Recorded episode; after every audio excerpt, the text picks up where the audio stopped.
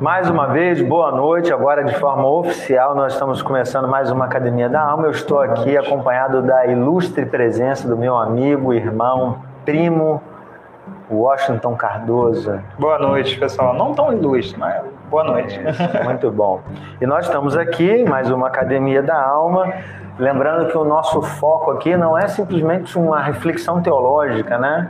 Exato. É, é um estudo que reflita sobre a nossa condição enquanto discípulos, que é essa questão da alma, né, de tratar a nossa espiritualidade. E hoje a gente vai falar de um tema que a princípio você pode dizer assim, poxa, não é para mim.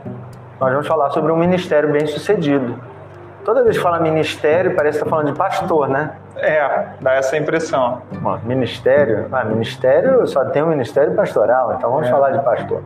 Mas quando nós estamos usando aqui a expressão ministério, nós estamos falando do desempenho dos seus dons, né? Do seu, daquilo que Deus te chamou para fazer. Então, de alguma forma, nós temos uma missão dada por Deus para cumprir dentro do corpo de Cristo. E a gente vai avaliar algumas questões. Como é que a gente faz bem isso, né?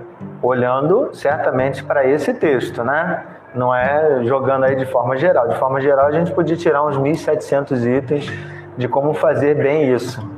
Mas e assim ia ficar extenso. A gente decidiu olhar só para cá, né? E... Dá para fazer parte 1, 2, 3 e assim vai. Muito bem. Então, já abriu sua Bíblia aí? Segunda aos Coríntios, ó, repare que eu não falei segundo Coríntios, né? Segunda aos Coríntios, que é a segunda carta aos Coríntios, capítulo 2, versículo de 12 a 17. Eu vou pedir para o nosso amigo Washington então fazer oração nesse momento e depois ele já segue com a leitura. Perfeito. Beleza? Você vai ler na ARA ou na NVI? O que, que você acha melhor? Eu tô com a ARA aqui, eu acho que o povo vou tá... Ler, vou ler com a ARA. Lê na ARA, beleza. Ok. Oremos. Santo Pai, obrigado, Senhor, por esse momento que temos para poder nos debruçarmos na Tua Palavra e aprender mais do Senhor, Pai. A Tua Palavra é viva, a Tua Palavra exerce um poder extraordinário nas nossas vidas. Que estejamos sempre atentos ao que o Senhor quer nos dizer, Pai. O Senhor já deixou as orientações, o Senhor nos deu o Teu Espírito Santo para nos capacitar a ter o entendimento correto do que o Senhor quer para nós. E que assim seja, Pai. Que Teu Espírito nos conduza e que a Tua palavra chegue a todos aqueles que o Senhor mesmo já escolheu, Pai. Te pedimos por isso, te pedimos também pela conexão, para que fique boa é, estável, para que as pessoas Amém. tenham Amém. É, uma clareza no ouvir do, do, que vamos discutir agora, do que vamos conversar e que isso produza frutos no coração, Pai. Que essa mensagem chegue a todos. É o que pedimos. Em nome de Cristo Jesus. Amém. Amém. Segunda carta aos Coríntios 2, de 12 a 17. Diz assim: Ora, quando cheguei a Troade para pregar o evangelho de Cristo e uma porta se me abriu no Senhor, não tive, contudo, tranquilidade no meu espírito, porque não encontrei o meu irmão Tito. Por isso, despedindo-me deles, parti para a Macedônia.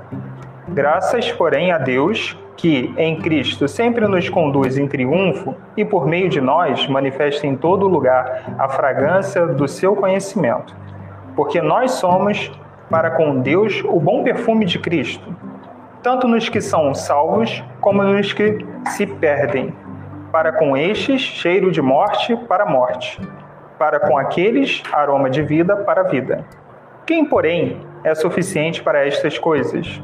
Porque nós não estamos, como tantos outros, mercadejando a palavra de Deus. Antes, em Cristo é que falamos na presença de Deus com sinceridade e da parte do próprio Deus. Amém. Amém. Confesso que a primeira vez que você lê o texto, você, você fica assim meio impactado. Eu li algumas vezes, né? Porque caramba, ele está falando de quê, né? E ele usa as expressões que são metáforas, né? Sim. E que ele quer abordar temas que são importantes. Bem, a gente vai chegar nessas metáforas. Acho que é importante, Osta, a gente pensar um pouquinho sobre é, a relação de Paulo com essa igreja de Corinto, que eu acho que ajuda. Pelo menos foi uma coisa que me ajudou é, quando eu estava pensando sobre o texto.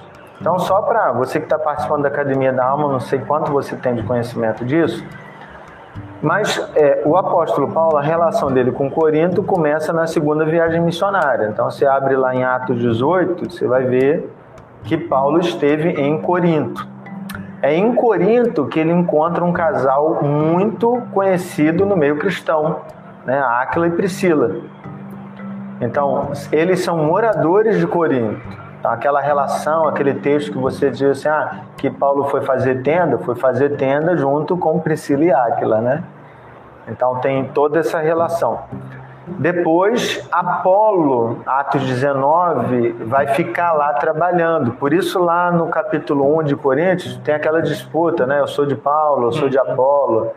Porque Paulo faz a plantação, mas ele também deixa um outro pastor, que é o Apolo, para cuidar disso. Então, algumas pessoas vão entender que Apolo tem uma figura mais proeminente do que Paulo, e vão ficar com essa discussão que não levou a nada adiante, né?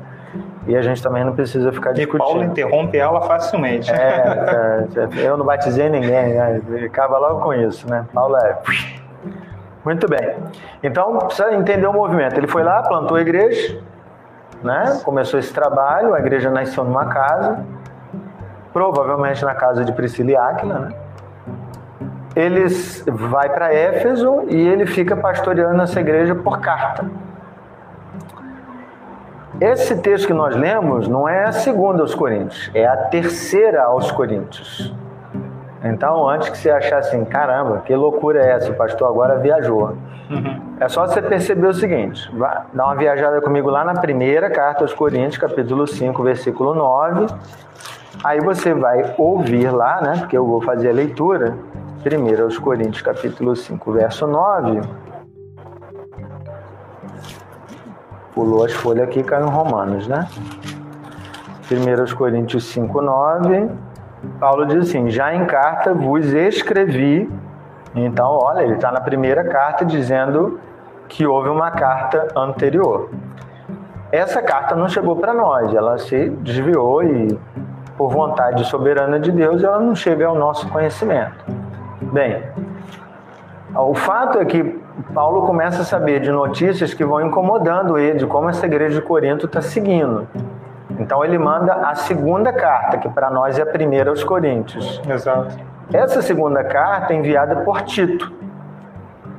E Tito é o emissário, chega lá. Então, Paulo fica esperando Tito para trazer notícias de como essa primeira carta para nós e segunda para eles foi lida e foi recebida naquele contexto. A primeira carta aos Coríntios é uma carta dura, né? Paulo dá um puxão de orelha violento na igreja. E acontece uma coisa interessante que está aqui no versículo 12 e 13. Então, assim, quando cheguei a Trode para pregar o evangelho, uma porta se me abriu no Senhor. Ele estava lá, né, pregando o evangelho, que Paulo fazia. Não tive, contudo, tranquilidade no meu espírito, porque não encontrei o meu irmão Tito. Então, é, eu esperava encontrá-lo e ele está dando feedback para a igreja de Corinto, dizendo assim: fiquei preocupadão. Aí eu pensei com os meus botões, preocupado por quê, né? Cara, mataram o cara? A igreja já não estava muito bem, né? A igreja não estava muito bem. O que, que fizeram com o Tito, né? Arrancaram a pele dele, torturaram ele, porque ele era o emissário das más notícias. Então ele ficou muito preocupado. E aí ele continua a viagem, mas ele está muito preocupado com Tito e preocupado com a igreja de Corinto. Só que aí o próprio apóstolo Paulo, ele começa a refletir sobre tem necessidade de eu estar com essa preocupação toda? No versículo 14, ele então começa com graças, porém, a Deus. Então ele se volta para Deus agradecendo todo o movimento que Deus faz embora ele não tenha controle de nada disso, ele percebe que Deus sempre conduz em triunfo, né? Há uma vitória estabelecida para aqueles que estão em Cristo Jesus, não depende de nós, né? A vitória é nossa pelo sangue de Jesus e a gente precisa realmente acreditar nisso. Então, o Washington, quando a gente olha essa relação de Paulo e a igreja de Corinto, a gente percebe um pastorzão, né? Exato. É, mesmo longe, ele está cuidando da igreja, ele se preocupa com a igreja, ele está pastoreando essa igreja, ele exorta essa igreja, ele tem sentimento, né? Assim, Sim, apesar de tudo que está chegando para ele, ele está extremamente preocupado, o que o motiva a escrever três cartas. E três cartas com exortação, mas também com cuidado, porque ele quer que isso produza arrependimento para aquelas pessoas que não estão caminhando no caminho que deveria, né? Uhum, uhum. E aí ele, ele usa outras figuras, né? Uhum. É, dessa ideia do triunfo. Acho que você poderia falar sobre aquela coisa que você estava mencionando sobre a ideia do desfile Sim. do, do Império Romano. É interessante quando ele coloca aqui no verso Versículo 16, versículo, né? versículo Cheiro de 16. No 15 ele já fala, no 16 ele intensifica. Né? Então, pegando do 15, porque nós somos para com Deus o bom perfume de Cristo. O bom perfume de Cristo é interessante. Interessante. É o nosso foco nessa noite, graças a Deus. Exatamente. Tanto nos que são salvos, como nos que se perdem. Para com estes, ou seja, para os que se perdem, cheiro de morte para morte. Para com aqueles que seriam os salvos, né? Aroma Aroma de vida para para a vida. Ele está fazendo uma parábola, né? Ele está usando uma simbologia para falar da, daquelas, daquelas carreatas de, de triunfo mesmo, né? Desfile de triunfo que o exército romano fazia muito. Então, quando o exército romano subjugava um determinado povo, o que, que eles faziam? Pegavam os líderes desse povo, normalmente, né? E iam fazendo uma procissão pela cidade para mostrar que eles venceram. Iam com os estandartes, iam com as suas carroças, iam com incensos, e aquele incenso trazia um perfume de vitória para aqueles generais que venceram a batalha, mas para os prisioneiros que estavam atrás da sua carroça, né, da, daquelas carruagens, cheiro de morte, porque Uhum. eles sabiam que ao término daquele desfile Eles iam ser mortos. ia para a morte, não tinha jeito. Então, então a gente percebe aqui no apóstolo Paulo um ministério que a gente chama de bem-sucedido, porque é, em tudo ele busca essa manifestação da glória de Deus. E esse elemento que o apóstolo Pa- Paulo traz aqui para a igreja de Corinto é o que mais nos chama a atenção de que quando ele convida a igreja, e na verdade ele não convida, ele diz que nós somos, né? Então, de alguma forma, ele está tentando lembrar a igreja é, o que é o sucesso na vida da igreja, né? O que é o sucesso na vida do crente? É quando você reflete aquilo para o qual você foi designado. Então é, em Cristo nós fomos feitos nova criatura. Exato. Quando é que a gente manifesta então esse sucesso? Quando a gente vive como nova criatura, né? Resumindo. Só que essa expressão né, de nós somos para com Deus o bom perfume de Cristo levanta algumas questões que a gente precisa refletir. A primeira questão é o testemunho. Exato. A vida, a vida do cristão, do discípulo de Cristo, é muito pautada em cima do bom testemunho. E aí faz todo sentido o perfume de Cristo. Nós somos perfumes de Cristo, né? Porque é, a partir do momento que uma pessoa, digamos, vamos colocar, né? Ah, um jovem começou a ter aquele flertezinho com a menina e resolve se encontrar com ela. Uhum. Vamos passear no shopping. Vai se perfumar ou não vai se perfumar? Vai, Obviamente, né? vai. Quando chegar lá, precisa dizer, ó, passei o perfume. Perfume Não, não tal. Não precisa. A menina e as pessoas que estão em volta vão perceber. Tanto que normalmente tem essa de brincadeira. Aí, tá todo perfumado. Cheiroso, né? Cheiroso. Hoje vai arrebentar e tal. Mas por quê? Você se perfumou e automaticamente as pessoas percebem esse perfume. É o que Paulo está fazendo nessa parábola, né? Ele está dizendo que nós, enquanto discípulos de Cristo, que entendemos qual é o nosso papel nesse ministério, né? Que é um ministério bem sucedido, né? Que traz a marca de um ministério bem sucedido, é que onde nós chegamos, chega também esse perfume. As pessoas percebem, puxa, Fábio é diferente. Fábio tem atitudes que eu não tenho. Uhum. Fábio é coerente com aquilo que ele acredita. Né? Ele diz que um cristão não deve mentir e ele não mente. que um cristão não deve roubar e ele não rouba. Então, são marcas. Você não precisa dizer isso. Sua vida é um testemunho. Porque a, a pregar da palavra é realmente você é, é, externar, né, materializar esse evangelho que a gente estuda. Mas a vida do cristão, a vida do discípulo, ela em si é um testemunho para todas as pessoas. É aquele teu vizinho que olha para você e fala: Fulano? Não, Fulano não faz isso, não. Conheço ele. Diferente daqueles que normalmente dizem que Fulano é daquela igreja? Não acredito. Esse daí? Esse daí não, não, não tá, tá enrolando lá, tá enganando que pode acontecer. E isso é vergonha para o nome de, de, uhum. de, Deus, né? Uhum. Porque você leva em si um título de cristão, mas você não pratica. Então, o bom testemunho é a marca do perfume de Cristo que Paulo está citando. É, eu acho interessante ele usar a expressão bom perfume, porque eu fiquei pensando assim: por que, que ele diz bom perfume, não só o perfume de Cristo? Isso. Porque é, eu acho que essa ideia de perfume nos faz pensar naquele perfume que é bom e naquele perfume que não presta. Né? Todos nós temos uma preferência. Uns gostam mais de perfume da linha masculina, né? outros da linha feminina, aqueles Sim. mais doces, mais cítrico. Eu não vou falar sobre isso, que São não é, nuances. Perfumaria não é a minha, a minha linha, né? Mas tem aquele perfume que é ruim, ruim, enjoativo, eu fiquei pensando como Paulo está chamando a igreja não só para um bom testemunho, mas também exortando de que um mau testemunho ele também ele faz mal para as pessoas, né? Assim como o bom perfume atrai as pessoas de, cara, que perfume gostoso, né?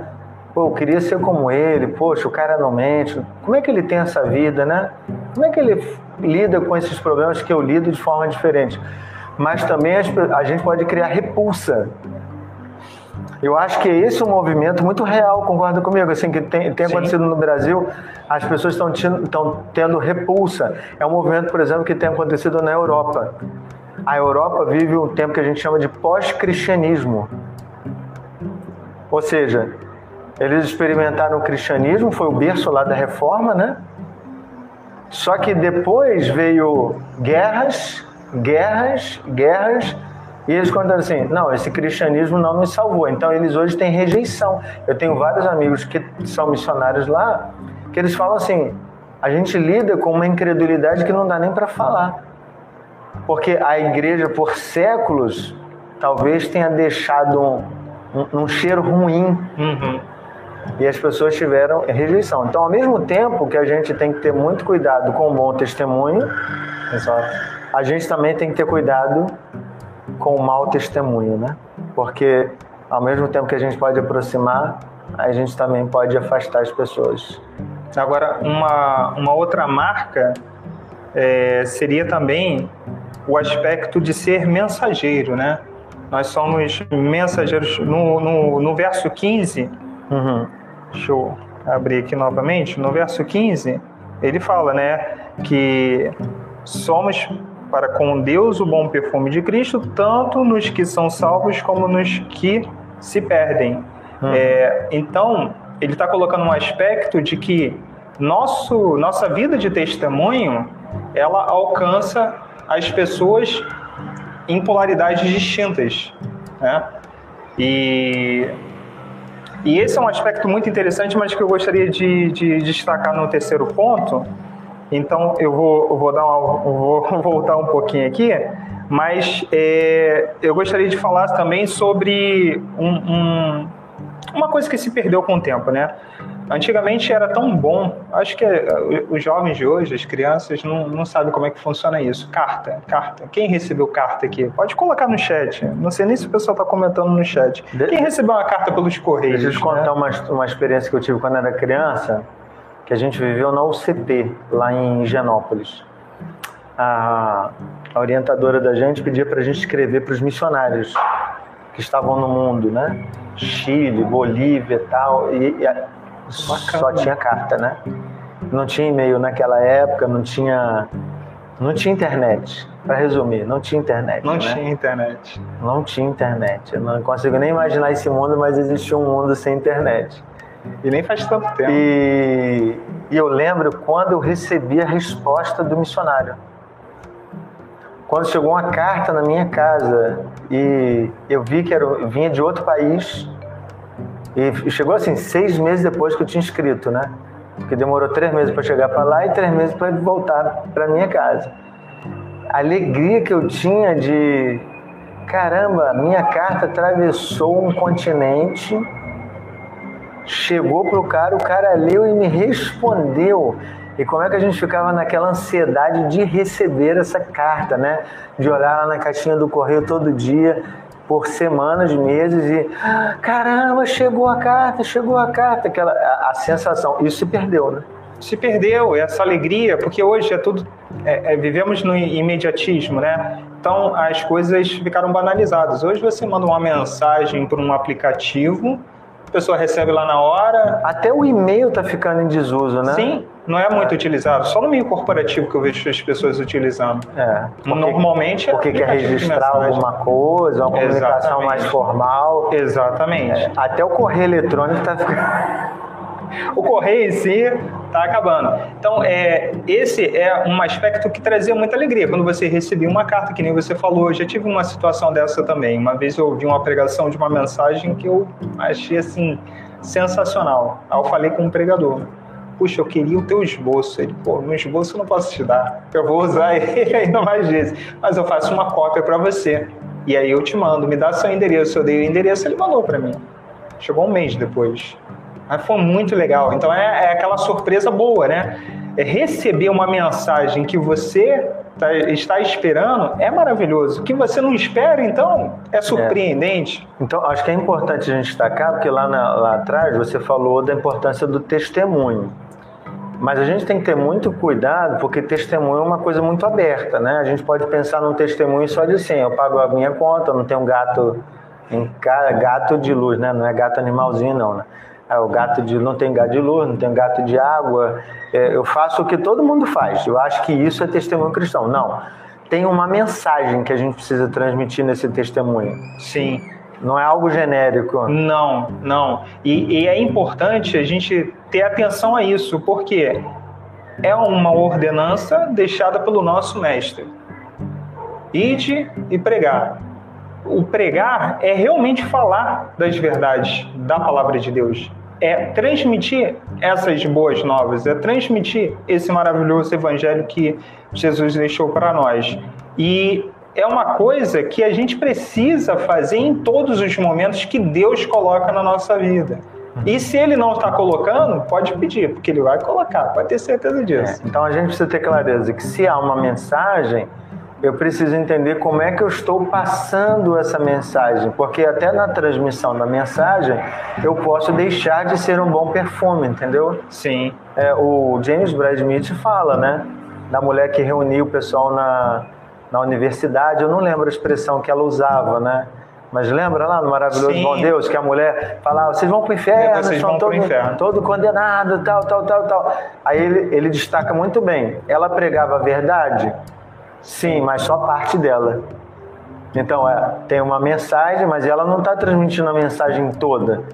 Então, eu tenho que ter clareza da mensagem do Evangelho que eu tenho que pregar, se eu estou transmitindo essa mensagem toda, e se eu estou transmitindo de forma que Jesus seja glorificado, ou seja, se eu estou sendo um bom perfume, né? Sim, o que nos leva ao terceiro ponto, que é a gente precisa ter responsabilidade responsabilidade na hora de pregar esse evangelho. Como você bem colocou, o James Bryan Smith ele fala dessa mulher que pregava na universidade uhum. e a mensagem dela era de condenação. Sim, só de condenação. E ele também falou, no, eu até falei sobre isso. Ele falou sobre graça só. Sobre graça. Isso, eu falei isso. sobre isso esse domingo, na, na escola dominical, do capítulo, capítulo 6, Deus é Santo, é capítulo ah, 6, Deus é Santo. Que aí ele prega um sermão falando sobre os nossos pecados, que Jesus morreu pelos nossos, peca nossos pecados. E, e, a gente não precisa mais se preocupar com isso, a gente pode ter uma nova vida. E vem uma menininha e fala: Ai, que bom, porque agora eu tava com peso na consciência, meu namorado me chamou para morar com ele e eu tava preso a uma culpa e agora eu vejo que é desnecessário porque Jesus morreu pelos é, meus pecados. Aí ele falou assim: Caramba, eu autorizei ela a pecar, né? Não levei a mensagem completa. Isso. Porque a mensagem do Evangelho, se for apenas de graça, está faltando parte. Se for apenas de condenação, está faltando parte. A gente precisa ter clareza de que o Evangelho é, ao mesmo tempo, graça, mas também é uma mensagem de condenação que traz, o, produz o arrependimento. O né? David Nicholas tem um livro chamado O que Fizeram do Evangelho. Quando ele fala disso, ele diz que as boas notícias precisam ser acompanhadas das más notícias, né? Então, esse é o Evangelho. A gente fala de condenação mas a gente fala de salvação também. Mas aí o apóstolo Paulo usa uma expressão aqui, o Washington, que me chama muito atenção, porque parece assim, ao primeiro olhar que não tem nada a ver com a gente. Versículo 17 diz assim: porque nós não estamos, como tantos outros, mercadejando a palavra de Deus. O que é mercadejar a palavra de Deus? Ah, Olha, tem vários aspectos para você interpretar isso daí, sinceramente. Mercadejar. Sinceramente, mercadejar é, existe, existe uma linha que as pessoas podem pensar, poxa, tô, tô vendendo a palavra de Deus. E é um aspecto muito negativo que a gente tem hoje na nossa sociedade, infelizmente. É. Eu não sei se você entendeu, mas ele está falando daquele grupo que Vem cá para você receber a cura, deixa uma oferta. É Exatamente. Estou tá. falando daquele pastor que para você ter é, resolver seus problemas você tem que Vai deixar lá, o trízimo, você tem que deixar o seu carro, você tem que fazer alguma coisa, você tem que pagar, literalmente pagar para você receber uma determinada benção.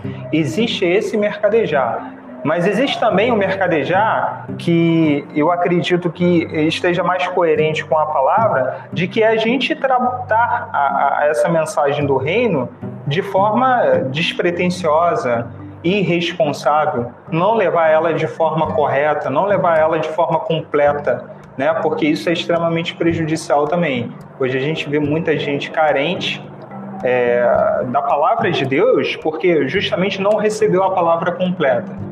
E isso é muito ruim. A gente está, de forma desleixada, tratando a mensagem de Deus.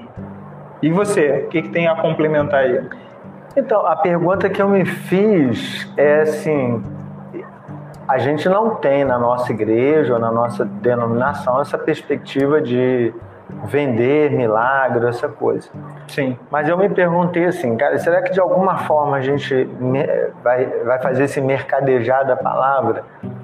Eu fico sempre pensando que é alguma forma da gente tirar proveito. É quando a gente é, anuncia ou valoriza mais coisas que são nossas do que da própria palavra. Eu acho que esse risco a gente corre também, né? Uhum. É, eu achava sempre interessante, antigamente tinha um hábito os crentes, agora até que eu não, não escuto mais, porque as pessoas não fazem mais. Não melhorou não, piorou.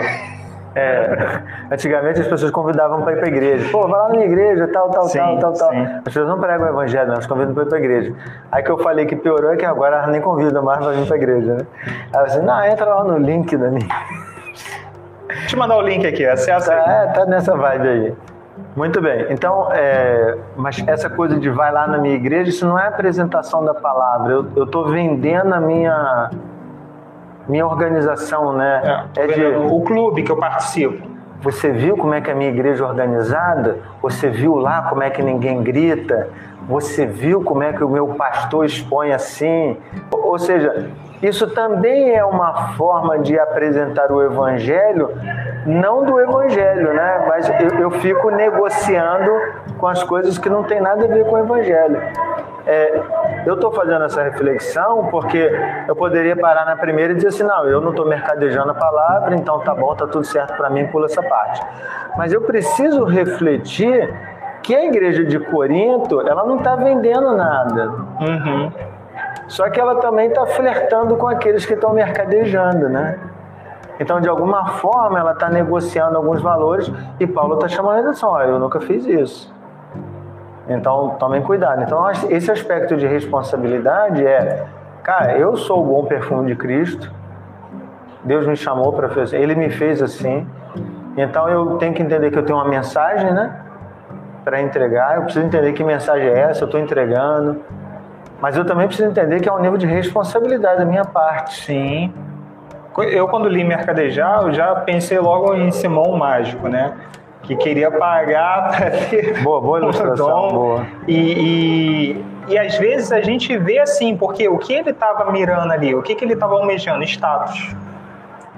E como você falou, a gente pode incorrer nesse erro de mirar num status status por conta da denominação, status por conta da congregação, status por conta do meu conhecimento.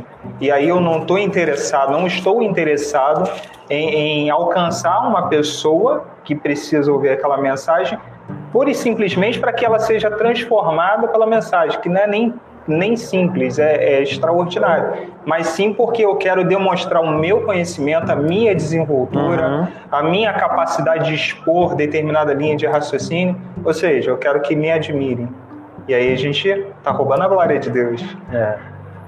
Caminhando para a conclusão, Austin, me veio agora à mente um texto, por isso que eu estou folheando aqui, que eu gostaria de encerrar pelo menos a minha fala, aí fica contigo lembrando uma palavra de Paulo quando ele diz a Timóteo lá no 2 Timóteo 4, verso 7: Combati o bom combate, completei a carreira e guardei a fé. Muito bom. Qual é a marca de um ministério bem sucedido? É, um ministério bem sucedido ele não se faz de uau, eu consegui construir uma escola ao lado da igreja. Eu implantei o culto online. Não, na minha época a gente mudou a logo da igreja. Não, o ministério bem-sucedido não é feito de coisas, ele é feito de valores. Então, quando o apóstolo Paulo encerra seu ministério, diz assim: Eu combati o bom combate, completei a carreira e guardei a fé. Há valores que são intrínsecos. Então, o que Paulo está destacando para a igreja é que a gente precisa preservar esses valores valores de santidade, alegria, de responsabilidade, né? de entender quem nós somos. Então a lição que fica para mim é que eu serei um crente bem-sucedido, um cristão bem-sucedido, não pelas coisas que eu fiz ou vou fazer, mas pelos valores do reino que eu preservo. E são esses valores que vão falar a respeito do meu ministério. Então, como sempre, a mensagem é individual, é pessoal. Então a gente tem que entender o que aquilo quer dizer para gente, qual é a mudança que a gente precisa buscar, né? Uma coisa que eu estava pensando quando a gente, quando fui estudar, é a importância que se tem de você aplicar as disciplinas espirituais na sua vida, seja meditação da palavra, estudo da palavra, tempo de oração, é, solitude, entre outras, é, é, extremamente importante porque vai preenchendo lacunas que na nossa vida ficam vazias. Uhum. E, e, a gente precisa preencher, né? A gente uhum. precisa preencher, porque senão outra coisa vai preencher. A gente não deve permitir isso. E, e uma vez que você está cheio do Espírito Santo, está cheio do Espírito Santo, preenchendo essas lacunas, a, a, a, a consequência é automática, né? Sim. Você vai tendo uma vida de testemunho. Onde você pode, você prega o evangelho sem ter se preparado para aquilo, porque você já se preparou para aquilo. Eu, eu não vou focar para poder falar para aquela pessoa hoje. Não, você já está. É um processo natural. É. Ontem, na reunião de mulheres mentoras, uma das meninas me perguntou assim: ah, uma das mentoriadas falou que não está percebendo transformação. Aí eu disse diretamente, falei, então essa pessoa não está lendo a Bíblia. É, mas tipo, é, é simples. É impossível a gente se relacionar com Deus e sair do mesmo jeito. É verdade. Impossível. Então eu estou me relacionando comigo mesmo. Então o que a gente está falando aqui, você que está participando dessa academia da alma, é, a gente não está pedindo para você ser o bom perfume de Cristo. A palavra de Deus diz que nós somos. Agora é uma questão de avaliação, né? Sim. Será que o meu perfume que tem exalado é, é tão bom ou tem cheiro do corpo? né? E se você não entendeu o cheiro do corpo, é CC. Será que o perfume que sai de mim é bom?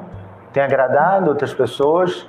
E não só agradado no sentido de ter a atenção delas, mas falado bem, manifestado a glória de Jesus, né? Porque a intenção não é só agradar o outro. Quer dizer, nunca é agradar o outro, né? Mas faz bem para o outro porque vem de Deus. Então é, é uma questão de avaliação mesmo. A gente quer encerrar assim, né? Sim. Propondo essa avaliação pessoal de, de que eu posso ter um ministério bem sucedido e esse ministério bem sucedido será feito de valores. E quais são os seus valores? Exatamente. É, quais são os valores que você estabeleceu como crente em Cristo Jesus? O apóstolo Paulo estabeleceu aqui alguns, né? E que a gente precisa ficar bem atento. A gente poderia destacar, isso eu falei, 1.500 outros, né? Mas a gente se deteve aqui porque já é bastante. Sim. Então, que sejamos mensageiros da palavra de Deus, Amém. com bom testemunho e manuseando a palavra com responsabilidade. Amém. É a Amém. mensagem. Tem alguma pergunta aí no chat? Então, não. Pessoal, só boa noite. Boa noite. A Tina falou que já usou o BIP na época. Olha só. Deixa eu ver aqui se tem mais alguém. Já Não. usou o quê? BIP. Lembra do BIP? Ah, o BIP. Só médico e rico tinha aquilo, Cristina. É, aí, Tina, olha só. Cristina, que isso? Eu sempre sonhei ter um daquele. Quando chegou na minha época de ter, saiu de linha. O BIP, ou Pager, né? Pager. É, o pessoal olhava assim, era chique, né? olhava, Rapaz, tinha aquele negócio era top mesmo. Eu nunca tive um. Muito bem, vamos encerrar por aqui. Nós vamos Vamos orar. Né? E nosso desejo é que você tenha uma boa noite. Participe das próximas, né? Academia Sim. da Alma. Se perdeu alguma, vai lá no nosso canal e vê.